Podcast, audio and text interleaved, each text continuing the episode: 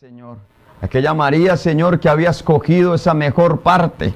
Señor, nosotros también hemos escogido esa mejor parte. Señor, esa parte que no nos será quitada a tus pies, escuchando, Señor, tu palabra, tu dulce voz. Por favor, alimentanos, por favor, guíanos, por favor, exhórtanos, prepáranos, corrígenos.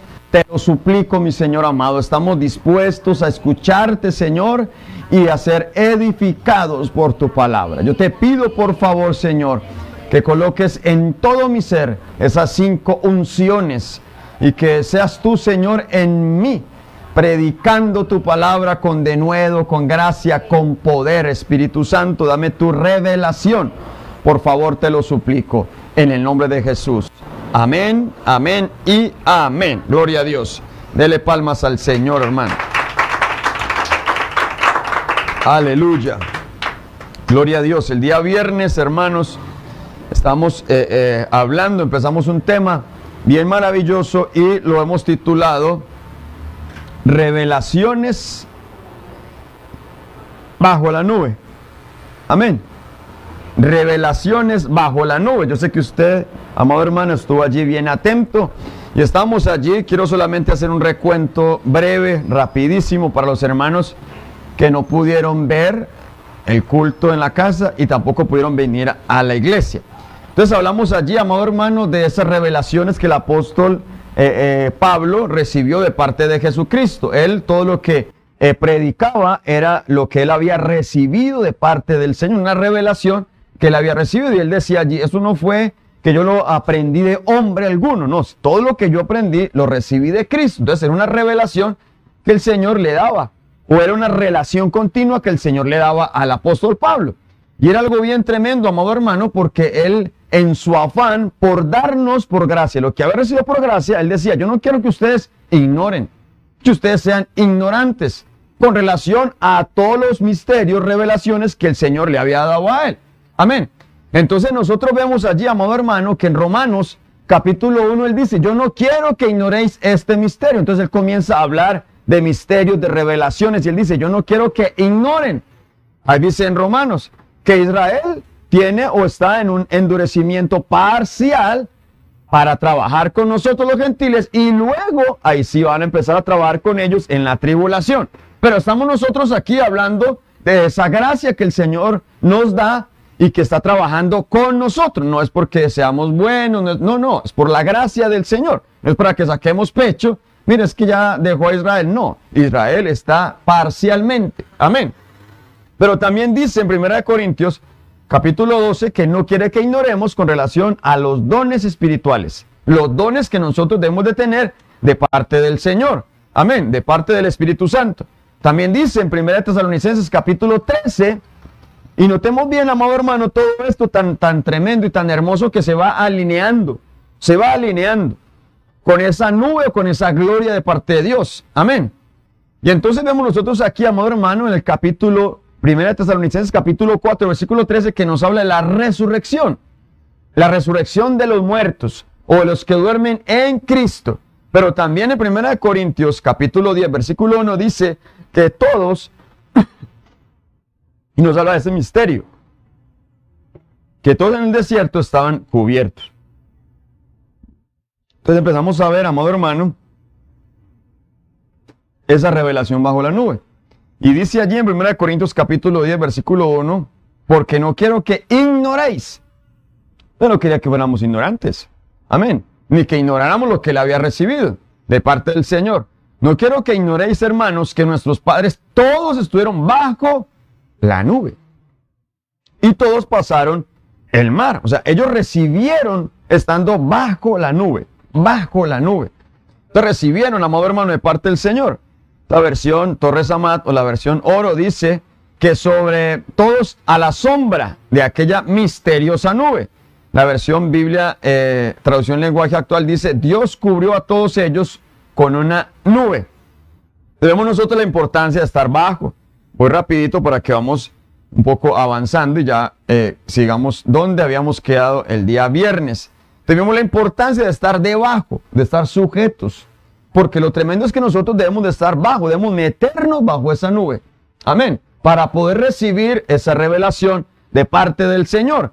Y lo vimos allí, hermano amado, viéndolo desde el punto de vista del tabernáculo, que en el hogar atrio no hay cobertura. Entonces dice la Biblia en Eclesiastes que no hay nada nuevo debajo del sol. Pero entonces si le hablamos la antítesis, si estamos cubiertos, sí tendremos algo nuevo, sí tendremos revelación. Debemos aquí, amado hermano, Mateo capítulo 8, versículo 6, nos habla de autoridad que recibió aquel centurión, porque él sabía ese misterio de estar bajo sujeción. Vemos también la autoridad o la unidad o la protección que nos da el Señor cuando estamos cubiertos. Dice allí, ahí los versículos para que usted lo busque en su casa. Juan capítulo 1, versículo 48 también nos habla del reconocimiento. Gálatas capítulo 4, versículo 2 nos habla del cuidado y de guardados. Gálatas capítulo 4, versículo 5 nos habla de recibir redención. Pero también el apóstol Pedro, en su primera carta, capítulo 5, versículo 6, dice que seremos exaltados a su tiempo. Amén. Exalt. Vemos la importancia. Pero aquí nosotros vemos esa palabra en el griego que está, eh, se escribe eh, de dos formas. En el griego, la palabra nube se escribe como la palabra nefele y la palabra nepos. Allí lo ve usted en el griego, pero también en el hebreo se escribe con la palabra anán, se escribe con la palabra febalul, se escribe con la palabra Chakhak y se escribe Ap. También se escribe Chamayim y se escribe Kaf.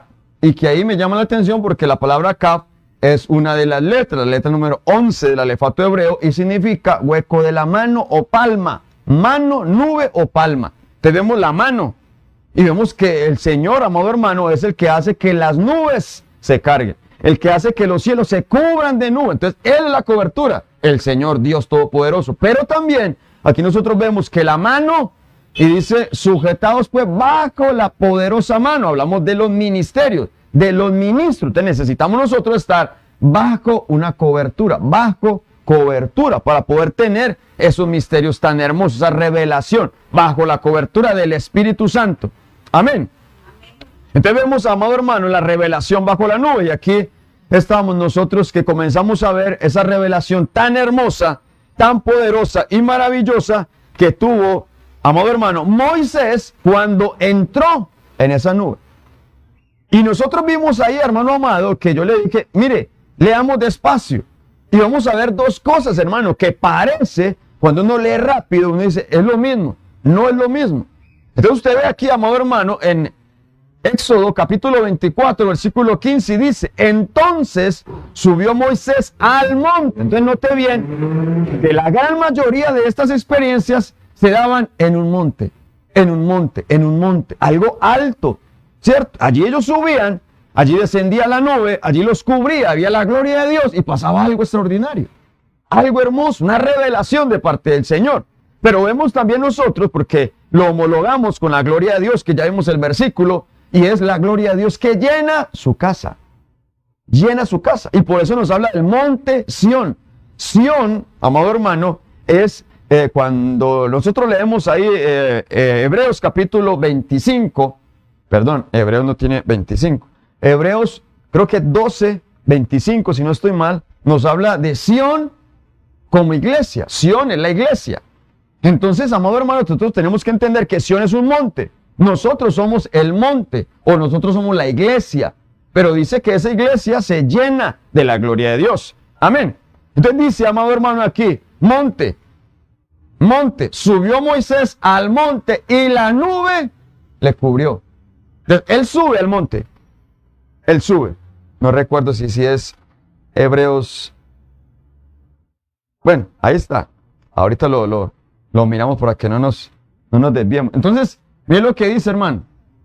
Dice aquí, amado hermano, que él subió al monte, versículo 15. Y la gloria del Señor reposó sobre el monte Sinaí. Y la nube lo cubrió por seis días.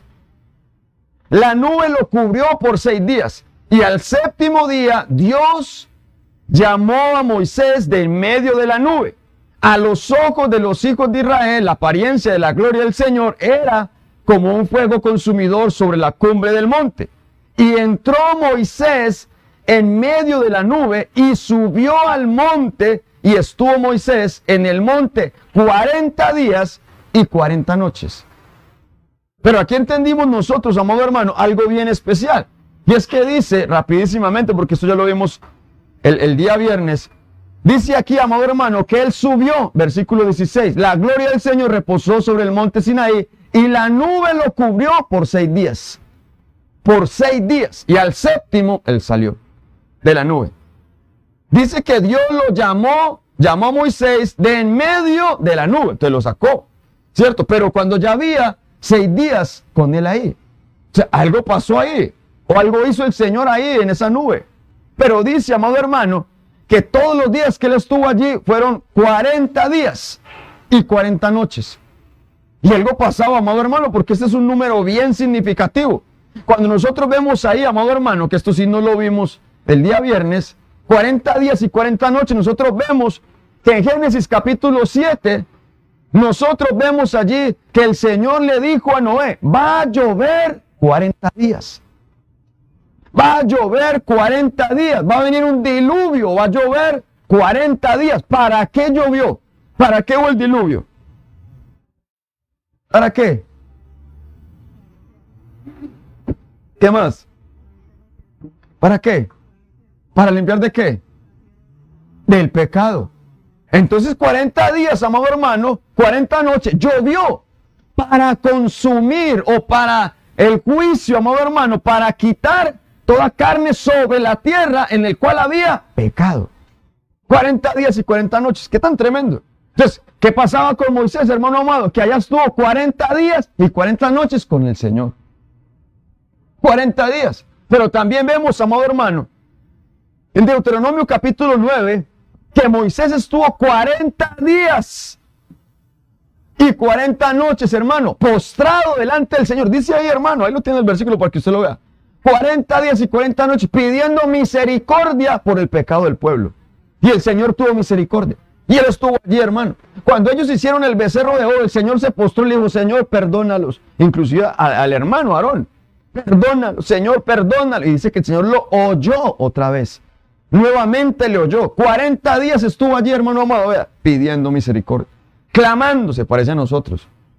Que solamente dos minuticos ya nos cansamos. Señor, por favor, perdona. Estamos en oración y ya con cualquier dos minuticos ya nos vamos. Ya estoy eh, a las carreras, ya me tengo que ir, ya me tengo que, voy a llegar tarde. Se parece a nosotros. Pero también ahí en Primera de Reyes, capítulo 19, hablando de Elías, usted recuerda que Elías huye de Jezabel.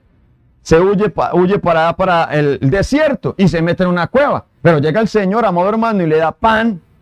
Llega un ángel, le da pan y agua y retoma fuerzas. Y dice que caminó 40 días. Aleluya. 40 días con sus noches caminó Elías hasta llegar al monte de Dios. Amén. El monte Oré. Pero también, gloria a Dios, también dice la Biblia, amado hermano, que envía a Jonás a predicar a Nínive, a decirle que dentro de 40 días él los iba a destruir. 40, entonces era un tiempo como de gracia para que ellos se arrepintieran. 40 días. Miren la misericordia de Dios, hermano. 40 días. Pero también dice Hechos, capítulo 1, que el Señor resucita y por 40 días estuvo predicando del reino de Dios. Amén. Entonces, qué número tan tremendo. Y 40 días, 40 noches estuvo Moisés en el desierto. Perdón, en el, en el monte. Estuvo 40 años. Estuvieron pues 40 años en el desierto. Pero Moisés estuvo 40 días y 40 noches ahí arriba en el monte. Con el Señor, hermano. Pero ahí nosotros vemos esa palabra cubrir, porque lo cubrió la nube y esa palabra allí, amado hermano, la palabra que me llamaba más la atención era llenarle vacíos.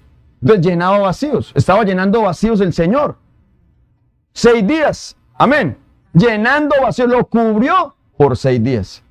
Y luego le dice el Señor, sal de allí al séptimo, número perfecto, y sube acá. Si él estaba en el monte, ¿cómo así que iba a subir otra vez? Al monte. Si él ya estaba en el monte. Ahí no dice que él había descendido al monte. Él había subido al monte, lo metió a la nube por seis días, al séptimo día él salió y después dice que el Señor le dice, sube al monte. ¿Cuál monte? Si ya estaba en el monte. Amén. Entonces no era el monte literal, era un monte espiritual. Lo sacó de acá, de la tierra. de esta atmósfera. Entonces, ¿para qué necesitamos nosotros ser preparados? Para salir de aquí, de esta tierra. Para salir de acá, hermano. Y nosotros vemos que allí lo que recibe Moisés, amado hermano, son las tablas, lo que está escrito para instruirnos, para enseñarnos, para guiarnos. Entonces vemos nosotros, amado hermano, que escribe el Padre, escribe el Hijo y escribe el Espíritu Santo. Usted tiene allí los versículos para que los lea en su casa. Entonces dice que el Padre, amado hermano, escribe en tablas y nos da los mandamientos para guiarnos en nuestra vida. Pero el Espíritu Santo, el Hijo, escribe en la arena. ¿Se recuerda cuando le llevan a esa mujer, amado hermano? Esa mujer en el acto mismo de adulterio que la, la vieron y la llevaron para que él diera el dictamen de que la mataran. Y él empieza a escribir con su dedo en tierra. Esa es la Biblia, ahí tiene el versículo, hermano. ¿Para qué? Para que no seamos nosotros acusados. Pero también dice que el Espíritu Santo escribe en nuestros corazones. Amén.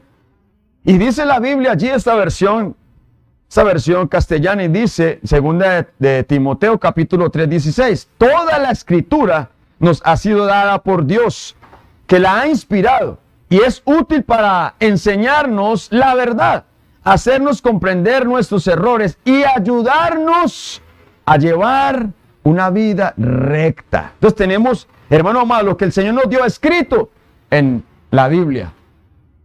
En la Biblia. Y anteriormente, pues, ya lo hemos hablado. Habían muchos medios en los cuales se comunicaban. Uno de ellos era el medio escrito. No solamente el, medio oral, sino el medio escrito. Entonces, había algo bien importante para el Señor que recibieron allá en el mundo. Nosotros recibimos revelación cuando estamos bajo la nube. Allí nos preparan, allí nos limpian, allí llenan los vacíos y nos dan esa palabra de verdad que nos ayuda para guiarnos en nuestro camino. Pero también vimos allí, amado hermano, que esa palabra es gloria o era la gloria de Dios. Venía la nube y descendía también la gloria de Dios. Entonces vemos nosotros que dice aquí, hermano amado, que la casa o el tabernáculo se llenó. Usted recuerda, amado hermano, que el tabernáculo fue colocado o en el templo era Jerusalén y en Jerusalén era el monte, era un monte o allá mismo en Jerusalén donde está el templo era un monte. Entonces nos habla de montes altos. Amén. Donde desciende la gloria de Dios. Ya vimos, vemos nosotros ahí casi siempre era monte, monte, monte, monte. O lugares donde habían pastos. Hermano, algo bien tremendo. Y descendía la gloria de Dios. ¿En dónde? En la casa. En esta casa o esta casa es un monte alto donde la gloria de Dios llena este lugar, hermano. Llena esta casa. Amén. Entonces yo tengo que venir, hermano amado, ¿a qué? A estar bajo cobertura. Yo tengo que venir a qué? Estar bajo un techo ministerial. Venir al templo, a la iglesia, a recibir. Tenemos la gloria de Dios, hermano. Y aquí fue que quedamos el día viernes, en este pasaje. Y miren lo que dice la Biblia, hermano. Segundo libro de Crónicas, capítulo 5, versículo 13. Cuando los trompeteros y los cantores al unísono se hacían oír a una voz alabando y glorificando al Señor. Cuando levantaban sus voces acompañadas por trompetas y címbalos e instrumentos de música. Cuando alababan al Señor diciendo, ciertamente Él es bueno porque su misericordia es para siempre. Entonces la casa, la casa del Señor, se llenó de la nube. Yo no sé si el Señor ha, hecho misericordias, hermano amado, a su vida. Pero si el Señor ha hecho misericordias a su vida, hermano, no se quede. No se quede sin glorificar al Señor. Y no se quede sin hablarlo, decirlo. No, yo sé que el Señor ha hecho cosas, pastor, pero es que me da como miedo que me escuche la gente. No, esto atrae la gloria de Dios. Ahí dice claramente que ellos se hacían oír. Esto no es mentalmente, hermano. Muchas veces es que el Señor de pronto es un Dios que se altera, si de pronto gritan se asusta. No, hermano. Al Señor le gusta que nosotros le expresemos lo que nosotros sentimos, lo que hay en nuestro corazón. Y sabemos, amado hermano, que lo que Él ha hecho no es poco, es grande porque ha sido grande su misericordia. Él es bueno para siempre. Entonces me llama la atención que dice que al unísono, esto me habla, amado hermano, que en la nube, allí estaban en un mismo sentir. Al unísono. Esto no es yo para un lado y ustedes para el otro. No, todos, hermano amado, hablaban el mismo idioma. Glorificaban al Señor todos, acompañados de instrumentos, amado hermano, que exaltaban y glorificaban el nombre del Señor. Entonces entendemos nosotros acá, amado hermano, que cuando estamos bajo la nube, hermano, hay alabanza, hay adoración, hay alegría en mi corazón. Usted sabe que cuando hay un fluir, hermano, sale. Así nosotros no nos aprendamos la cancioncita, pero ahí queremos como, ¿cómo es que es? Ahí, ahí, queremos eh, pronunciar la letra o aprendernosla rápido. Hay un gozo en nosotros, hermano. Hay un gozo en nosotros. Hay gloria. Hay una nube una nube bajo nosotros, hermano. Pero entonces nosotros hablamos de revelación. Claro, hay una revelación, amor hermano, cuando nosotros glorificamos a Dios, cuando nosotros estamos bajo la nube. Hay una revelación. Y mire qué tan hermoso esto, hermano. Porque aquí dice que la gloria de Dios vino cuando ellos alababan al Señor. Amén. Cuando ellos tocaban instrumentos, eran acompañados. Hermano, y nosotros hacemos eso acá. Nosotros alabamos al Señor con instrumentos, con nuestras voces alabamos al Señor. Entonces, ¿qué está diciendo? ¿Estamos bajo la nube o no? Estamos bajo la nube. Entonces, ¿qué viene? ¿Y qué viene? Revelación. Viene una revelación, hermano. Mire, ya lo vamos a mirar. Vaya conmigo allá, hermano. Segundo libro de Samuel. Primer libro, perdón, primer libro de Samuel. Esto es bien tremendo, hermano. Resulta que el, Dios había mandado al profeta Samuel a ungir a David, perdón, a Saúl como rey en Israel. Porque el pueblo había pedido Dios, había pedido a Dios un rey como las demás naciones. ¿Te recuerda? Que Israel pidió un Dios o perdón, pidió un rey como las demás naciones, desechando al Dios Todopoderoso. Entonces le dice, listo, usted va a ir y me va a ungir a Saúl. Le dijo a Samuel, vaya y búsquemelo y llene el, el llene el, el, odre y va a ungirlo. Lo va a ir a ungir. Y entonces él se fue y lo encontró. Encontró a Saúl. Y resulta que Saúl, amado hermano, Miren lo que dice, estaba buscando las ovejas de su padre. Saúl era pastor. Estaba buscando las ovejas de su padre. ¿Usted recuerda? Se habían perdido. Y él fue a buscarlas. Y buscando esas ovejas de su padre, encuentra o va y le pregunta al profeta. ¿Se recuerda la historia? Va y encuentra al profeta, amado hermano, y dice la Biblia que cuando lo encuentra, él dice, ah, este es. Venga a ver. Bueno, estoy parafraseando. Aquí lo encontré. Y empieza él a darle unas señales e instrucciones de dónde debía ir. Debía ir a Jerusalén, debía ir a la iglesia. Y allí se iba a encontrar con unos personajes. Y luego, amor hermano, él iba a ser ungido. Era algo bien tremendo. Eran unas señales que tenía que dar.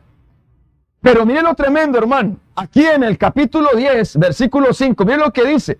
Después llegarás Note bien lo que dice, con relación de lo que nosotros estamos hablando, bajo la nube en un monte, la gloria de Dios, había revelación. Y le dice, llegarás a la colina de Dios donde está la guarnición de los filisteos. Y sucederá que cuando llegues a la ciudad o a Jerusalén, allá encontrarás a un grupo de profetas que desciende del lugar alto. Aleluya. Desciende del lugar alto con arpas, panderos, flautas y liras delante de ellos y estarán profetizando. Versículo 6. Entonces el Espíritu, gloria a Dios, el Espíritu del Señor vendrá sobre ti con gran poder. Profetizarás con ellos y serás cambiado en otro hombre. Gloria a Dios, hermano. Qué bendición. Estar bajo la nube, hermano, para nosotros es una bendición, hermano. Nos conviene estar bajo la nube. Ya lo vimos que si estamos bajo la nube, estamos bajo cobertura. El Señor nos reconoce. Él reconoce, no solamente el Señor, sino las potestades. Porque es que esto es espiritual, hermano. Pero miren lo que dice aquí, hermano. Llega y le dice el profeta Samuel a Saúl, vaya. Y usted se va a encontrar con alguien por allá. Allí van a estar los profetas. Usted se va a meter bajo esa unción. Aleluya. Hermano, Saúl no era profeta. No era profeta, pero estaba profetizando. Era una señal, hermano. Una señal. Allí había revelación. Había revelación. Mire, yo le quiero leer otra versión, hermano. Pueblo de Dios para todos. Mire lo que dice. Luego irás a Gibeá, Elohim, donde se encuentra un fortín filisteo. Cuando llegues, saldrá a recibirte un grupo de profetas del lugar de adoración. Hermano, el lugar de adoración. Dice la Biblia allí en Juan capítulo 4 que la samaritana decía, este es el lugar donde adoramos Jerusalén. ¿Cierto? Lugar de adoración. O lugar nosotros donde adoramos o donde estamos alabando al Señor. Hay nube, hay gloria. Aleluya. Sigue diciendo, vendrá, vendrán profetizando, tocando arpas, panderos, flautas y liras. Esto no es alabanza. Esto no es gloria para el Señor. Amén. Versículo 6. Entonces el Espíritu del Señor, aleluya, vendrá sobre ti. Hermano, dígame si esto no se cumple, hermano. Cuando nosotros estamos alabando, adorando al Señor y viene el Espíritu Santo y nos toma y hay una gloria hermosa, hermano. Y hay algo poderoso, maravilloso, hermano. Y mire lo que dice. Vendrá sobre ti con gran poder y ocurrirá un cambio en ti. Serás una persona diferente y empezarás a profetizar como ellos. Gloria a Dios. Qué bendición esto, hermano. Y me llama la atención, amado hermano, porque usted dirá, pastor, ¿dónde está la nube? ¿Dónde está el monte? Nosotros estamos hablando que hay gloria donde hay alabanza. Amén. Y vendrá la revelación. Aquí hay alabanza, aquí hay revelación de parte de Dios. Aquí estaba, amado hermano, Saúl confiando en la palabra del profeta Samuel. Estaba obedeciendo. Él estaba bajo, bajo cobertura. Estaba obedeciendo allí.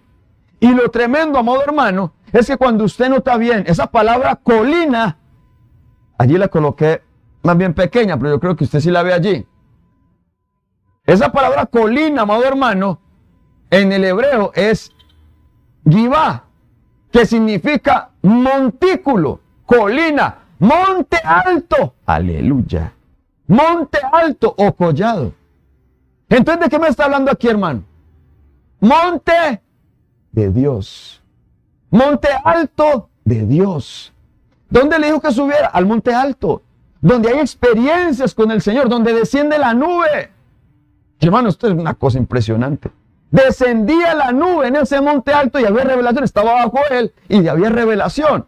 Había profecía. Y la profecía, amado hermano, es una palabra que trae el Señor de parte de él a través de sus siervos.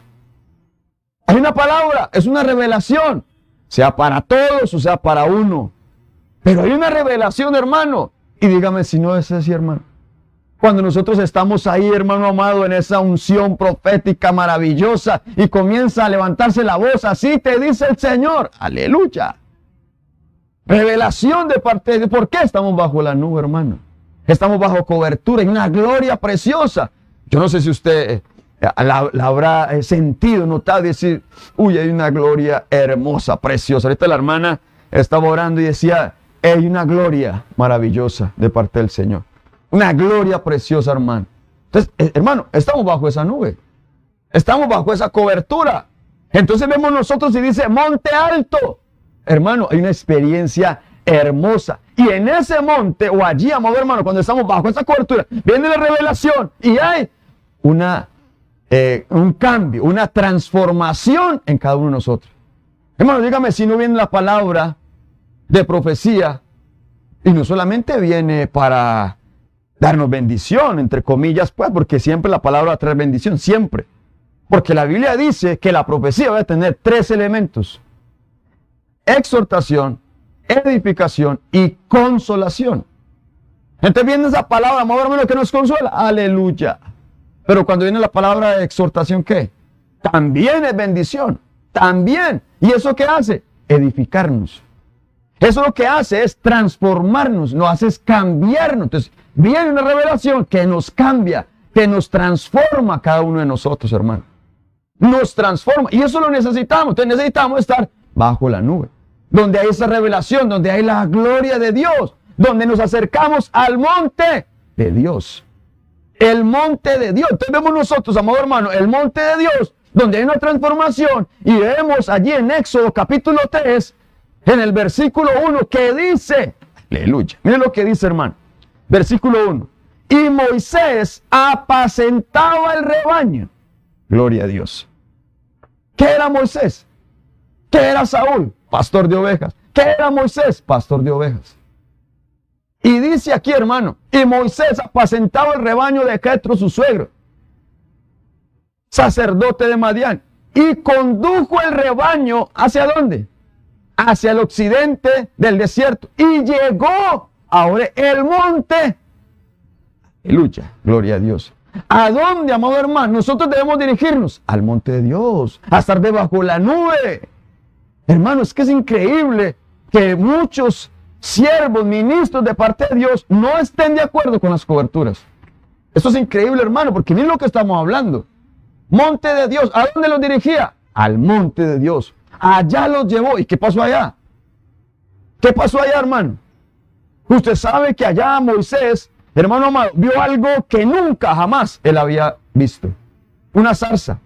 No era que no había visto una zarza, pues zarzas habían muchas por allá. Pero lo increíble era que la zarza estaba encendida. Y no solamente que estaba encendida, sino que no se consumía. Digamos nosotros, hermano, para nosotros un chamizo. Y un chamisito, hermano, métale candela. Y ahí mismo se consume eso. Pero lo increíble era que no se apagaba. Yo no sé si de pronto Moisés estaba ya con el, bregando a ver si apagaba. no, no se apagaba. Con nada se apagaba. Entonces, cuando vamos al versículo 4, lea conmigo el versículo 4, hermano. Dice, cuando el Señor vio que él se acercaba para mirar, Dios lo llamó de en medio de la zarza y le dijo, Moisés, Moisés. Y él respondió, heme aquí, Señor. Entonces él dijo, no te acerques aquí, quítate las sandalias de los pies, porque el lugar donde estás parado es tierra santa. ¿Hay una transformación o no? Él lo quería cambiar. Le quería cambiar el calzado, amado hermano. Es que muchas veces venimos nosotros y queremos seguir así. Y queremos seguir, hermano, pastor, es que yo, la verdad, me gusta, me gusta ir a la iglesia, me gusta escuchar la alabanza, pero a mí déjeme con el calzado de Egipto, déjeme con el calzado del mundo. No, hermano, ¿para qué necesitamos estar bajo la nube? Para ser transformados, para ser cambiados, hermano, para tener esa revelación que hace en nosotros un cambio. Hermano, es que definitivamente debemos de cambiar, hermano. Tenemos que cambiar bajo la nube. Aleluya. Ahí tenemos nosotros que cambiar. ¿Por qué? Porque la dirección es el monte. El monte de Dios, el monte Oré, donde está, amado hermano, esa gloria. Necesitamos ser transformados.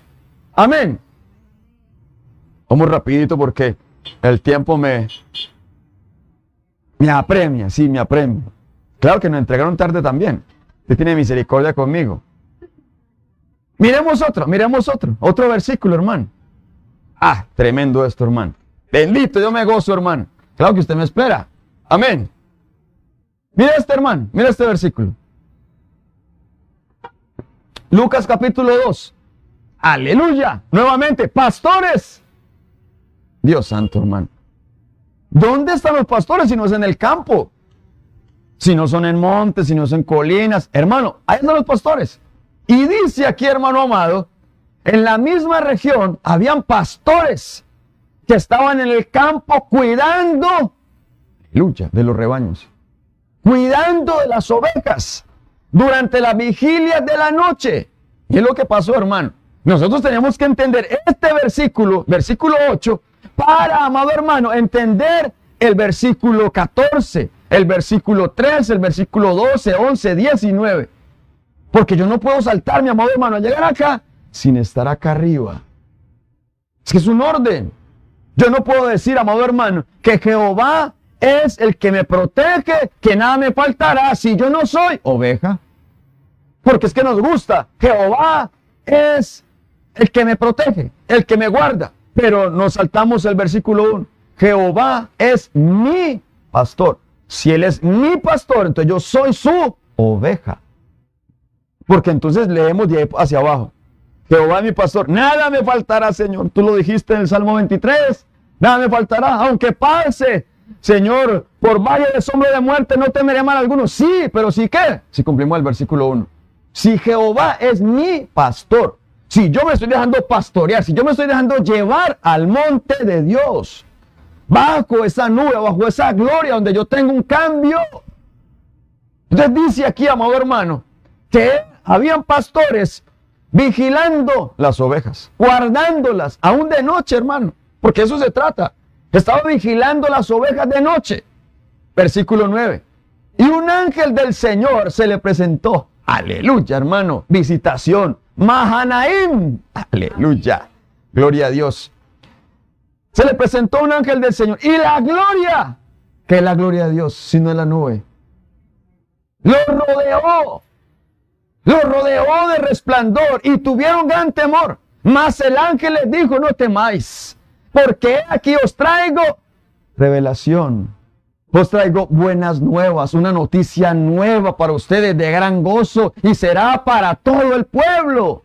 Hermano, esa revelación que el Señor nos da no es para nosotros chicanear, no es que el Señor me dio, pero después te digo. No, hermano, eso es para el pueblo, eso es para todos, hermano amado. Nosotros damos por gracia lo que hemos recibido por gracia. No podemos, no, es que es un celo tremendo que el Señor me dijo que era para mí. Claro, hay una palabra de profecía, es para ti, es para ti. Pero cuando es una revelación para todos, hermano, es para todos. Para todo el pueblo. Entonces dice aquí, amado hermano, que traía una revelación o buenas nuevas para el pueblo. Porque os ha nacido hoy. ¿Cuál era? Versículo 11. Os ha nacido hoy, aleluya, en la ciudad de David o en Belén, un Salvador que es Cristo el Señor. Aleluya, hermano. Esto es una revelación. Hoy ha nacido un Salvador. Cristo el Señor. El ungido. El ungido, el Señor, el Rey, el soberano. Ha nacido. Versículo 12. Y esto os servirá de señal. Hallaréis un niño envuelto en pañales, acostado en un pesebre. Gloria a Dios, hermano. Y de repente apareció el ángel, con el ángel, perdón, una multitud de los ejércitos Mahanaín, celestiales, alabando a Dios y diciendo, gloria a Dios en las alturas y en la tierra, paz entre los hombres, en el quien Él se qué, se complace, o sea, hay una complacencia. Vuelvo y le digo, yo no puedo decir, el Señor se complace en mí, si no aplico el versículo 8. ¿Qué dice el versículo 8? Ellos eran pastores.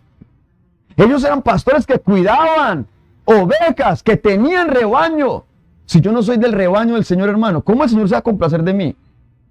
Sí, qué rico, me gusta, pero si ni siquiera vengo.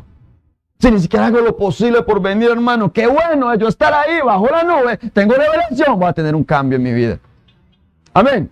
Y voy a tener esa palabra. Y miren lo que dice tan hermoso esto, hermano. Porque es que en el versículo 11 y 12, ahí está la revelación que él estaba dando. El ángel le estaba dando a los pastores. Y usted ve, y esa era la primicia. Porque fue una de las personas los cuales sabían que había nacido. Uno eran los magos. Ellos sabían por la estrella. Cuando van allá donde Herodes, usted recuerda. Y le dijeron, esta es la casa del rey. ¿Cuál rey? Sí soy yo. No, no, no. Apenas nació, van a ser. ¿Cómo así? Que yo, no, no, yo soy, no hay otro. Y comienza él a mandar a matar los niños como están haciendo hoy. Cuando viene el Salvador, empiezan a matar los niños. Es una señal. Hoy están matando a los niños. Viene Cristo, viene nuestro Salvador. Entonces dice aquí, amado hermano, que esa revelación, versículo 11, dice, vendrá un Salvador. Aleluya, hermano. eran contentos, alegres, hermano. Aleluya, como así? Sí, ¿a dónde está? Yo quiero ir a verlo. Pero era una revelación. Y nosotros vemos allí, amado hermano, y ese Salvador significa libertador.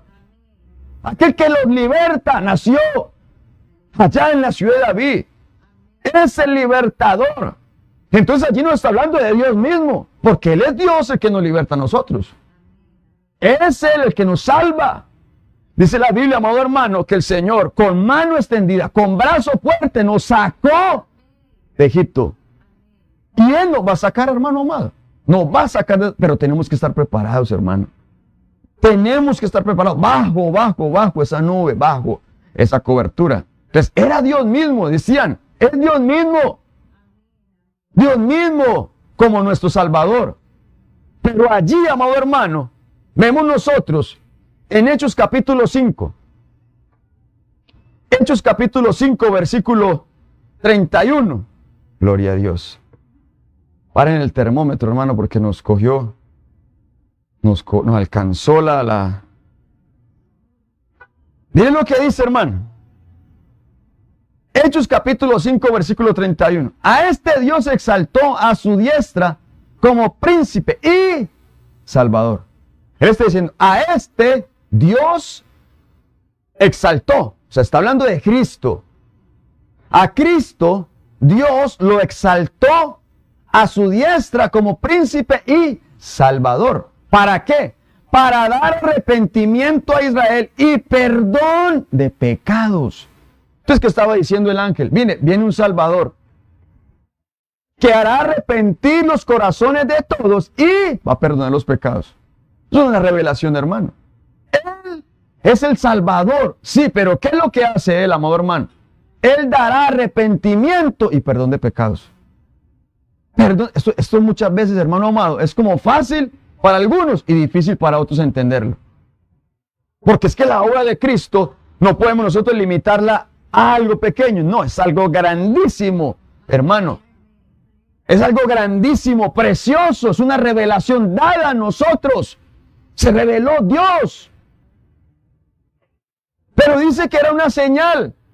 Y la señal, amado hermano, es que iba a haber un niño en pañales. ¿Y esto de qué me habla? Humano. Esto es una costumbre que han tenido, amado hermano, los orientales o allá los de Israel, que hoy todavía la tienen. Hoy todavía la tenemos. Es de humanos, de hombres. Un niño en pañales, envuelto. Iba a tener una cobertura, un cobertizo. Amén. Pero sigue diciendo allí, amado hermano, estamos leyendo el versículo 12, no que lo estoy desglosando acá. Y dice, amado hermano, que estará en un pesebre. Aleluya. Estará en un pesebre. Entonces, hermano, ¿cómo es? Explíqueme usted, hermano. Ayúdeme, ayúdeme, hermano. Todavía nos quedan siete minutos. Mire lo que dice, hermano. Está diciendo que hay una señal. Un niño tendrá pañales. Niño, hombre. Pero dice que será acostado en un pesebre. ¿Cómo así? Era una señal, esto es una revelación, hermano, que los ángeles estaban dando a los pastores. Estaban bajo la nube. ¿Cómo así, hermano? ¿Qué es un pesebre? El mismo Señor les dice cuando están allí, usted recuerda, hermano, que están en el día de reposo. Y el Señor dice que los discípulos tenían hambre. Y entonces ellos fueron a comer. Y el mismo de una saltó la liebre, hermano. Mírelos. Son los discípulos de Jesús. A ellos hay que caerles porque están quebrantando la ley. En el día de reposo. Quebrantaron la ley. Mire lo que el Señor les dice, hermano. Lucas capítulo 13, versículo 15. Entonces el Señor le respondió y dijo, hipócritas, ¿no desata cada uno de vosotros su buey o su asno del pesebre en día de reposo y lo lleva a beber? Hermano, ayúdeme. ¿Qué es lo que está diciendo ahí el ángel? ¿O qué estaban diciendo los ángeles? Comenzando desde arriba, iban a ser un salvador nació un Salvador. Y entonces, había una señal. Sí, que iba a traer arrepentimiento y perdón de pecados. Y que la señal era que era un niño, estaba en pañales y estaba en un pesebre. ¿Quién se pone en los pesebres?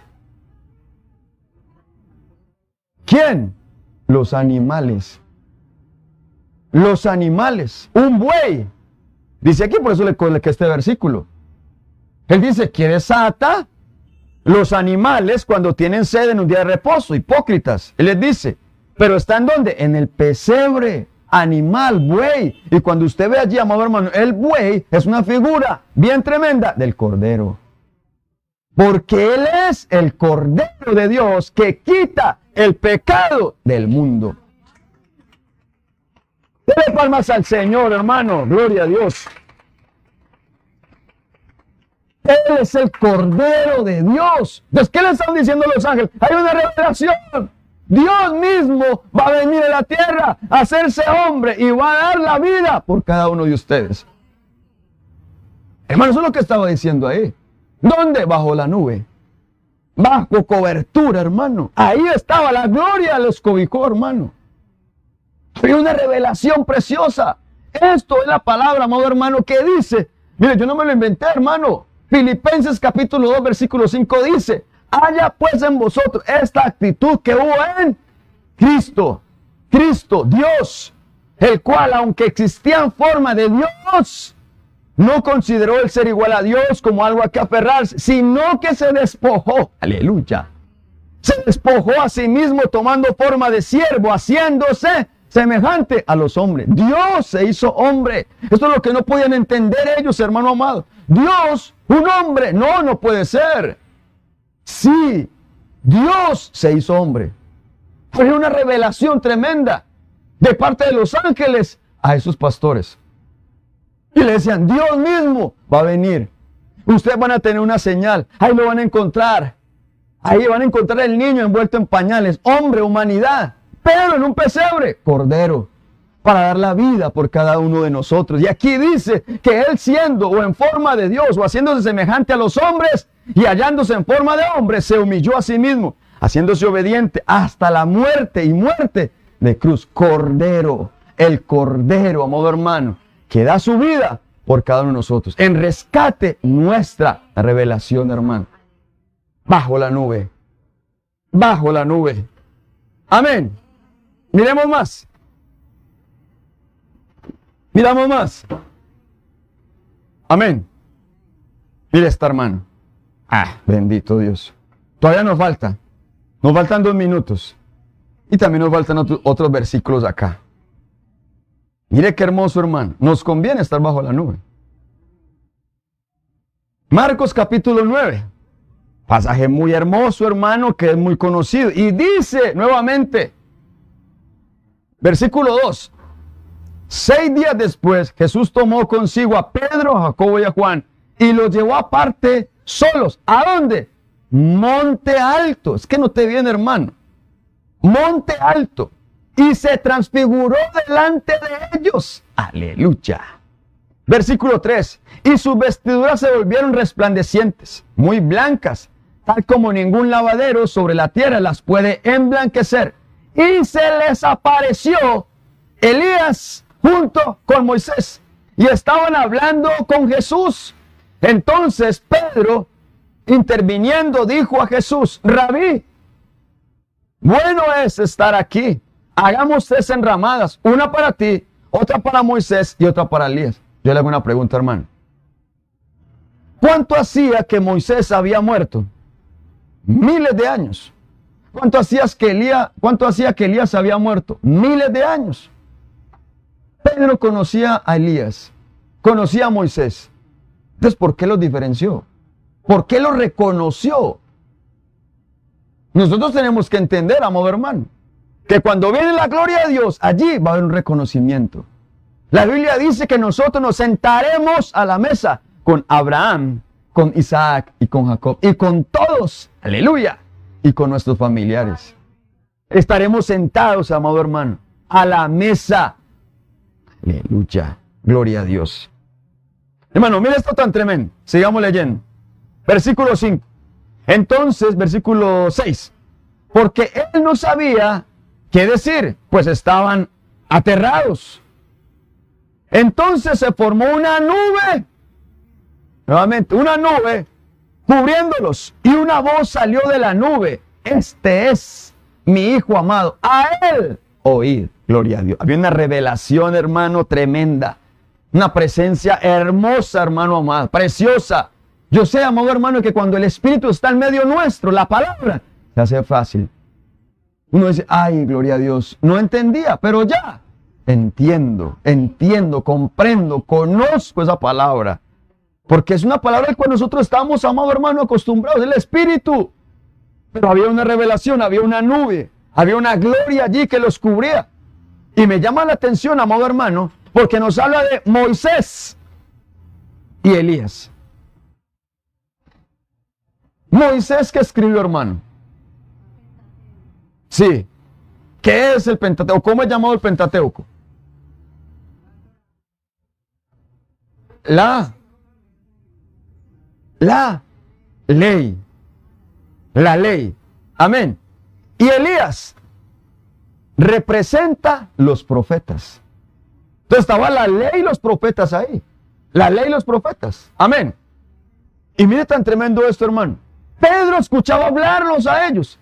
¿De qué estaban hablando? Cuando nosotros vemos los otros evangelios, Mateo y, Lucas, que también están allí, está este pasaje, ahí están, son pasajes sinópticos, son iguales, pero diferente perspectiva. Y cada uno de ellos escribió de una manera, hermano amado, bien tremenda. Cuando usted los une, ay, va, a ampliar el panorama hermoso. Entonces, ellos estaban hablando de qué? De lo que el Señor iba a hacer. O sea, de su muerte, del sacrificio de Él. Entonces estaba, por decirlo así, atónito, estaba Pedro. Y Uy, qué tremendo, estoy asustado con todo que estoy viendo y escuchando. Y entonces viene y dice, Señor, es bueno hacer tres enramadas. Es bueno lo que yo estoy escuchando, es bueno que ellos se queden acá, es bueno. Y de inmediato, hermano, viene esa revelación. Viene esa nube, los cubre y dice la voz del Padre, este, aleluya, este es mi hijo amado, que viene a cumplir la ley y los profetas. Él estaba atónito, no, es que eso es lo máximo, lo único. No, no, no, no. Cristo lo es todo. Cristo es en todo, por todos y para todos. Cristo lo llena. Cristo mayor que Moisés y mayor que Elías. Había una revelación hermosa, hermano. Algo precioso de parte del Señor. Nosotros vemos, amado hermano, Moisés representa la ley. Usted lo nota bien. Moisés representa la ley. Y Elías, los profetas. Y entonces allí en Mateo capítulo 5, 17 dice, no penséis que he venido para abolir la ley, dice el Señor, o los profetas. No he venido para abolirla, sino para cumplirla. Él es el cumplimiento de la Biblia. Él es el cumplimiento. Entonces yo tengo que entender eso, hermano. Él es el cumplimiento de la ley y los profetas. Porque en él está escrito todo. había una revelación. Yo tengo que entender esto, hermano que el Antiguo Testamento es el plan de Dios. El plan de Dios, hermano. Algo bien maravilloso. Y los evangelios es el desarrollo o cumplimiento de ese plan de Dios llamado Jesucristo. No termina ahí, pues, diciendo que termine. No, no, eso es Apocalipsis. Hermano, te encierra desde el primer versículo de la Biblia, Cristo. El último versículo de la Biblia habla de Cristo. Toda la Biblia te encierra Jesucristo. Él es mayor. Él es el cumplimiento. Todavía una revelación. Pero dice aún, hermano amado, cuando nosotros vamos ahí a esa parábola, perdona, esa palabra, sí que es una, es una palabra bien hermosa que el Señor nos enseña en Lucas, Lucas capítulo 16. Acompáñame allí Lucas capítulo 16, hermano, por favor. Gloria a Dios. Gloria. Usted me espera un momentico, hermano para decirle otras, otro par de cositas y nos vamos bajo esa nube. Amén. Miren lo que dice la Biblia, hermano. Yo quiero llegar a, un punto para terminar. Lucas capítulo 16. Allí nos está hablando, amado hermano, de esa parábola del rico y Lázaro. Rico y Lázaro lo conoce, hermano. Resulta que había un rico y un mendigo. Un rico y el mendigo llamado Lázaro. Y dice que el rico hacía banquetes con esplendidez, gastaba no sé cuántos miles de dinero, bueno, mucha plata, pero lo hacía todos los días, todos los días lo hacía. Y estaba allí Lázaro, un mendigo que se hacía la puerta y que siempre le, lo ponían ahí, que tenía allá, usted conoce por la historia. Pero dice que los dos murieron. Todos dos murieron. Y esto es un paso inevitable, hermano. Todos tenemos que morir sea por una vía o sea por la otra. Pero todos tenemos que morir, hermano. Y entonces hay algo bien tremendo, porque todos dos fueron llevados a diferentes lugares. Y lo dice ahí, hermano, lo dice allí. Todos dos fueron llevados, uno para el seno de Abraham, el pobre, y el rico fue llevado a un lugar de tormento. Y empieza allí, amado hermano, esa parábola, bien tremenda. Empieza allí a desarrollarse.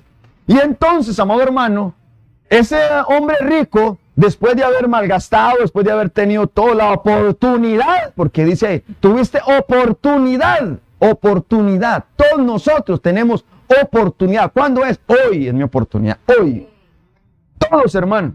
Pero dice que tú la malgastaste, o sea, no la utilizaste bien, la oportunidad que tenía. Y entonces él, habiéndose en ese lugar de tormento, le dice, Padre, era hijo, hermano, qué tremendo, era hijo, y se había perdido. Hijos se pueden perder, espiritualmente hablando. Hijos que conocen, es que yo sé que el Señor viene, sí, ¿por qué no te preparas? También nos podemos perder, hermano. Era hijo, el rico. ¿Y sabe qué tan tremendo, hermano? Le dice este rico, Padre Abraham, envía a Lázaro para que vaya resucite. Y le habla a mis hermanos. Tengo cinco hermanos, cinco, que conocen de ti. Les han enseñado, pero ellos no saben que hay un lugar de tormento. Que hay un lugar que es muy feo, muy tenebroso, que hay un lugar que es un tormento y yo no lo aguanto.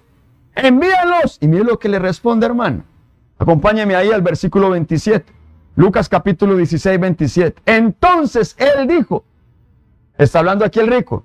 Te ruego pues, Padre, que lo envíes, o sea, a Lázaro, a la casa de mi padre, pues tengo cinco hermanos, de modo que él los prevenga. O sea, ¿cuál era el fin? Sí, ¿para qué? Los prevenga para que ellos no vengan también a este lugar de tormento. Hermano, esto no es una fábula, esto no es para meter terror, no, hermano. Miren lo que sigue diciendo, versículo 29. Pero Abraham dijo, ellos tienen a Moisés, uno, y los profetas, dos, que los oigan. Y él dijo, no padre Abraham, sino que si alguno va a ellos de entre los muertos, se arrepentirán. Bueno, y el otro versículo dice, de ninguna manera, así se levante uno entre los muertos. Si ellos no escuchan la ley y los profetas, van a ir a ese lugar. Pero ¿de qué me está hablando la ley de los profetas? ¿De quién? ¿De qué habla la ley y los profetas? De Cristo. Si nosotros no tenemos a Cristo, entonces vamos a ir al lugar de tormento. Y esto es lo que le decían, amado hermano, allí, en la transfiguración. Si no tienen el Padre, si no oyen a mi Hijo, van a ir a ese lugar de tormento van a ir a ese lugar de muerte. Porque ellos estaban hablando ahí de la muerte, de lo que el Señor Jesucristo iba a hacer. Pero Pedro estaba atónito. Pedro estaba diciendo, que se queden aquí. No, no, no. Ahí tienen. Ahí tienen a Cristo el Salvador. ¿En dónde? En la Biblia, en la palabra, en la revelación. Si nosotros no recibimos a Cristo, hermano amado, si nosotros no vivimos para Él, si nosotros no somos transformados, entonces vamos a ir a ese lugar de tormento. Amén. Hermano, y esto no es Usted lo lee los versículos anteriores. Él le dice, tú tuviste la oportunidad en tu vida. La oportunidad es hoy en vida, hoy, hoy, hoy. No mañana, no, la oportunidad es hoy, hermano. Hay una revelación bajo la nube. Amén. Pero para terminar, mire estos otros 20 versículos que tengo aquí. Aleluya. Qué bendición, hermano. ¿Cuándo será que estamos en el Mahanaín? Aleluya.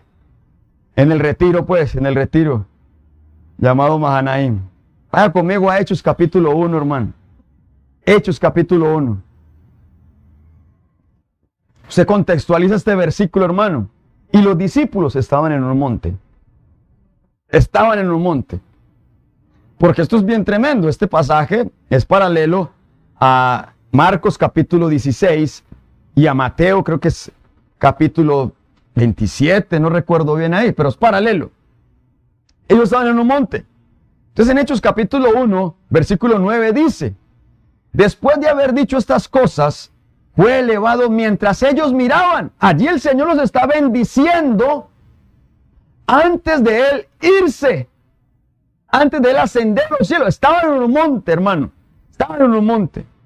Y dice, después de haber dicho estas cosas, fue elevado mientras ellos miraban. Y una nube, Aleluya, gloria a Dios. Y una nube le recibió y le ocultó de sus ojos. Y estando mirando fijamente al cielo mientras él ascendía, aconteció que se presentaron juntos a ellos varones, ángeles, gloria a Dios, vestidos de blanco, que le dijeron, varones galileos, ¿por qué estáis mirando al cielo? Este mismo Jesús que ha sido tomado de vosotros al cielo, vendrá de la misma manera, tal como le habéis visto ir al cielo. Gloria a Dios, hermano. Gloria a Dios. Aleluya, hermano. Hermano, usted me espera unos minuticos. Amén. Mire esto tan hermoso, hermano. Es diferente. Escúcheme bien, hermano. Se lo voy a mostrar ahí. Porque eso tenemos que estar bajo la nube para tener una revelación. Es diferente la segunda venida a la parucía. Diferente, hermano. Yo no estoy esperando la segunda venida de Cristo, no estoy esperando la parucía. La parucía. Ya lo vamos a ver. Porque esto es, debajo de la nube. Amén. Que viene esa revelación. Vino la nube. Notemos bien algo aquí, hermano. Ven lo que dice el versículo 9. Después de haber sido, perdón, después de haber dicho estas cosas, fue elevado. Note bien. Fue elevado mientras ellos miraban. Y, y una nube le recibió en dónde? ¿En dónde le recibió? En el cielo, no aquí. No, no, no, no. Él fue ascendiendo y en el cielo lo recibió una nube. Y lo ocultó de los ojos de ellos. Y se fue. Porque las nubes, amado hermano, son un transporte de Dios. Es un transporte. Entonces notemos bien, ellos se fueron, no, perdón, él se fue levantado. Y en el cielo, la nube. Amén. ¿Qué dice el versículo 11? Léalo.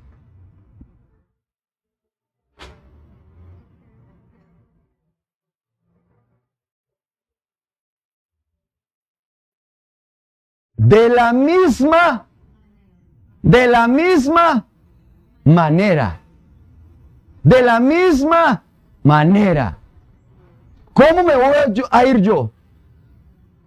De la misma. Ellos están preocupados. Vimos al Señor, se fue. Aleluya, recibimos de Él. Pero entonces vienen los, los ángeles y les dicen, de la misma manera, Él va a volver. ¿Cómo se fue, hermano amado? Ascendió primero y vino una nube y ya no lo vieron más. No lo vieron. De la misma manera vamos nosotros a irnos. lucha.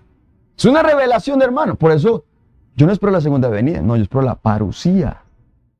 La parucía. Mire, estamos hablando de esta revelación.